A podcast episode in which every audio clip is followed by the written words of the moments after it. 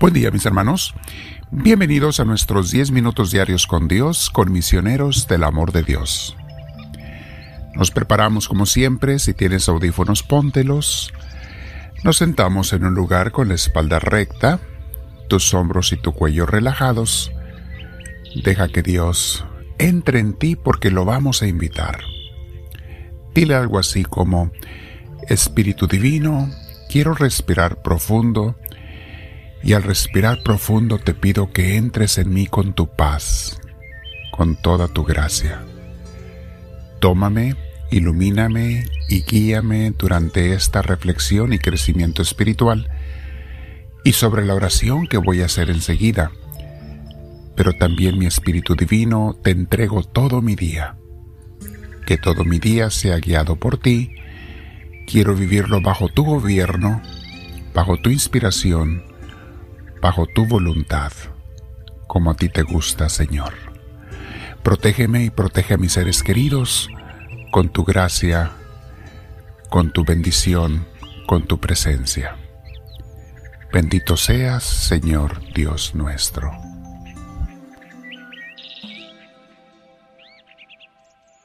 Bien, una vez más respirando profundo mis hermanos, vamos a quedarnos en presencia de Dios y vamos a meditar, reflexionar y aprender en esta mini escuela de crecimiento espiritual que tenemos todos los días.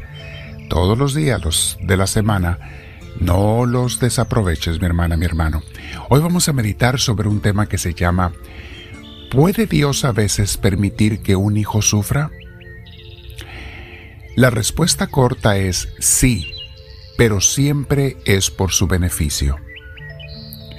Mis hermanos, no debemos ser tan ingenuos en pensar que Dios, por ser todo amor y todopoderoso, debería privarnos de toda lucha, esfuerzo y sufrimiento.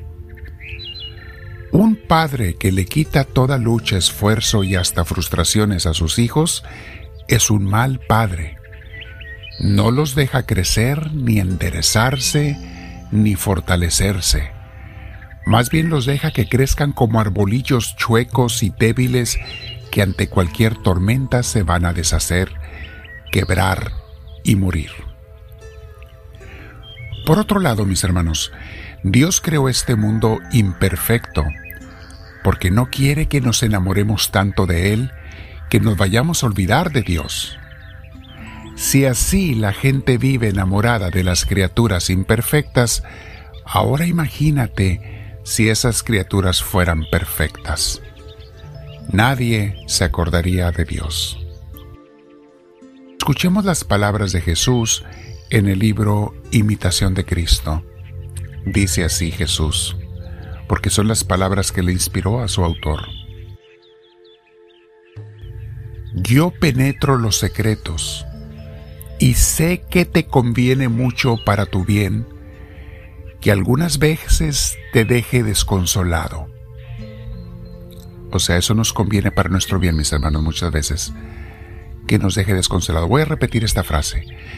Yo penetro los secretos y sé que te conviene mucho para tu bien que algunas veces te deje desconsolado para que no te ensoberbezcas en los sucesos prósperos, ni quieras complacerte en ti mismo por lo que no eres. Lo que yo te di, te lo puedo quitar y devolvértelo cuando me agrade. Cuando te diere algo, recuerda, mío es. Cuando te lo quitare, no tomo cosa tuya, pues mía es cualquier dádiva buena y todo don perfecto. Si te enviare pesadumbre o alguna contrariedad, no te indignes, ni desfallezca tu corazón. Pronto puedo levantarte y convertir toda pena en gozo. Justo soy y digno de ser alabado cuando así me porto contigo. Si entiendes bien y lo miras todo a la luz de la verdad, nunca te debes entristecer ni desmoronar tanto por las adversidades, sino antes relajarte más y darme gracias. Y tener por único gozo el ver que afligiéndote con dolores, te convierto en alguien mejor. Yo les dije a mis queridos discípulos, así como me amó el Padre, los amo yo. Y a ellos no los envié a gozos temporales, sino a grandes batallas. No los envié a que recibieran honras, sino más bien desprecios. No los envié al ocio, sino a trabajos. No los envié al descanso, sino a recoger grandes frutos de paciencia. Acuérdate, hijo mío, de estas palabras. Meditemos unos segundos en esto, mis hermanos. No es lo que uno quiere lo que más le conviene siempre, sino lo que Dios sabe que es. No es lo que uno desea lo que es mejor para uno. Nadie sabe mejor que Dios lo que es mejor para nosotros y para los demás. Luego, en el siguiente capítulo se nos invita a desapegarnos de las criaturas, capítulo 31, para poder encontrar al Creador. Si no te desapegas de las criaturas, no podrás tener un encuentro directo con el Creador. Grábate eso, mi hermana, mi hermano. Dice en la oración el alma, Señor, necesito aún mayor gracia. Si tengo que llegar a donde nadie ni ninguna criatura alguna me pueda embarazar. Porque mientras que alguna cosa me detiene, yo no puedo volar a ti libremente. ¿quién más libre que el que nada desea en la tierra? Por eso conviene levantarse sobre todo lo criado y olvidarse totalmente de sí mismo, elevándose y quedándose suspenso para ver que tú, criador de todo, no tienes semejanza con las criaturas. Y el que no se desocupe de lo criado, no podrá libremente entender de lo divino. Por esto, pues, se hallan pocos contemplativos, porque son raros los que saben desapegarse del todo de las criaturas y de las cosas perecederas. Para eso es menester gran gracia que levante el alma y la suba sobre sí misma. Si no es el hombre elevado hacia Dios, de poco sirve cuanto sabe y cuanto tiene mucho tiempo será niño y mundano el que estima alguna cosa de este mundo por grande, sino solo el único, inmenso y eterno bien. Y lo que Dios no es, nada es, y por nada se debe de contar.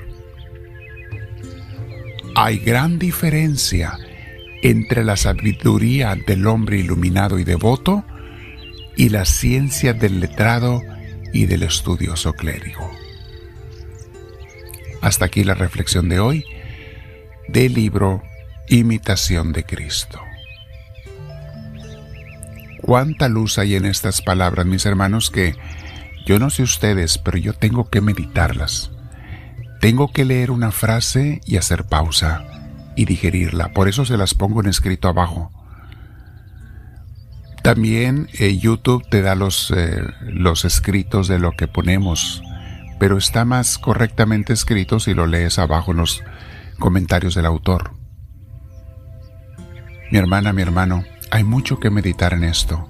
Sí, Dios a veces permite que suframos, pero es por nuestro bien, y muchas veces es para que nos desapeguemos de aquellas cosas de las que nos hemos enamorado. Permite que nos fallen, que fracasen, que nos desilusionen. No olvides, mi hermana, mi hermano, ahorita quedar, escribir tus peticiones si necesitas abajo en los comentarios de, de la comunidad. Pónganlas que estamos orando por sus intenciones, mis hermanos. Y sobre todo, dile al Señor ahora, háblame Señor, que tu siervo te escucha.